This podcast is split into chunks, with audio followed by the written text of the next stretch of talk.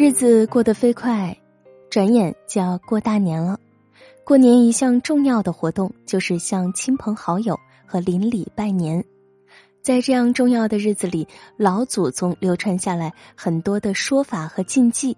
如果不知道，出门容易闹笑话，赶快来听听吧。宜穿新衣服。拜年穿新衣的习俗始于宋而盛于明。南宋吴自牧《孟良录》中载：正月朔日，谓之元旦，民男女。皆先服往来拜节，穿新衣、戴新帽子、换新鞋，寓意万象更新，新年新气象。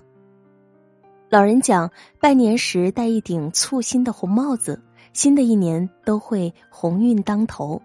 尤其是在正月初一这一天，即使平时穿的再不讲究的人，也会把衣服换新。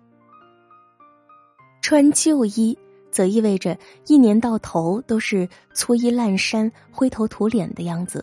为了讨个吉利，也为了让自己有个好心情，大家都要穿上新衣服。宜发压岁钱，过年给孩子压岁钱是中国的传统民俗。春节拜年时，晚辈要给长辈拜年，长辈则要将事先准备好的压岁钱发给晚辈。在民间，关于压岁钱的来由有个流传甚广的故事。据说古时候有个妖怪名叫祟，祟每年除夕来到人间，到处祸害小孩儿。于是人们就在除夕夜里点亮灯火，通宵不睡，并把铜钱放在孩子枕边，用来压岁，谐音压岁。得到压岁钱的孩子就可以在新的一年里平平安安。若有妖魔鬼怪想要伤害孩子，这些钱便可以贿赂他们，从而使孩子们逢凶化吉。压岁钱饱含着长辈对晚辈的祝愿，希望下一代茁壮成长、健康平安。宜说吉祥话。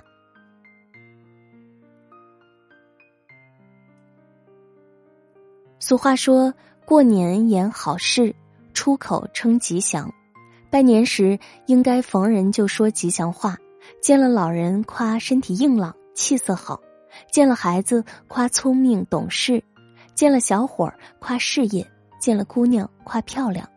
多谈谈这一年里快乐的事情，少提些抱怨牢骚的话题。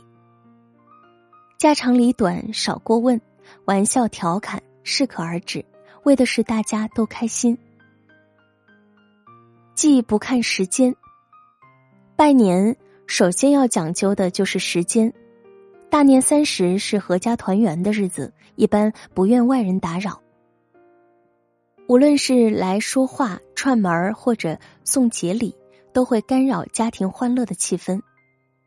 所以，除夕夜登门拜年是非常不礼貌的。大年初三又称赤狗日，赤狗预知不祥，所以人们一般在这天足不出。以免遇上凶煞，因此这天不宜外出，更不宜拜年。不管是亲戚还是朋友家都不可以。大年初四是迎接灶王爷回人间的日子，灶王爷回家后要查户口，所以家家户户都要守在家里，不宜外出拜年。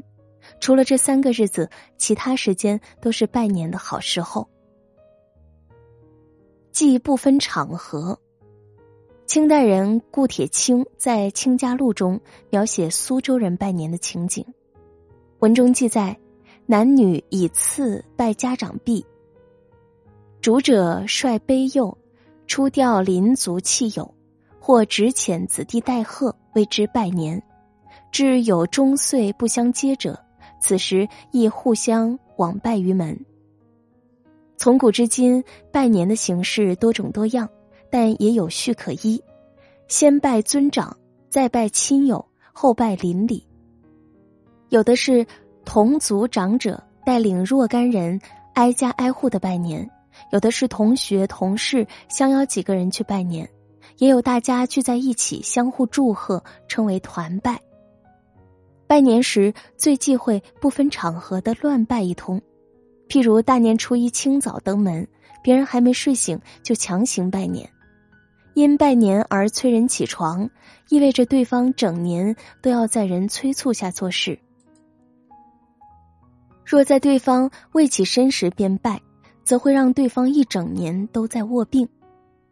忌空手上门，上门拜年时最忌空手。诗人文征明在贺年诗中描述：“不求见面，唯通夜；明指招来，满壁炉。我亦随人投数纸，事赠闲简，不嫌虚。”空手上门意味着对主人家不尊重，是不通人情世故的表现。据明朝陆荣《书园杂记》记载，拜年送礼的习俗最早行于明朝京都。朝官往来，不管认识与否，都要互拜；百姓则各拜亲友。清代时兴在春节时送拜盒。即将贺年礼单放在精致美观的饰盒里送给亲友，以示庄重。拜年送礼时，礼物的数目也有讲究，礼物必须是双数，单数则为不吉。好了，关于拜年，我们就说到这里，希望能够对你有所帮助。今天就是这样喽，我在小龙虾之乡湖北潜江，祝你晚安，好梦。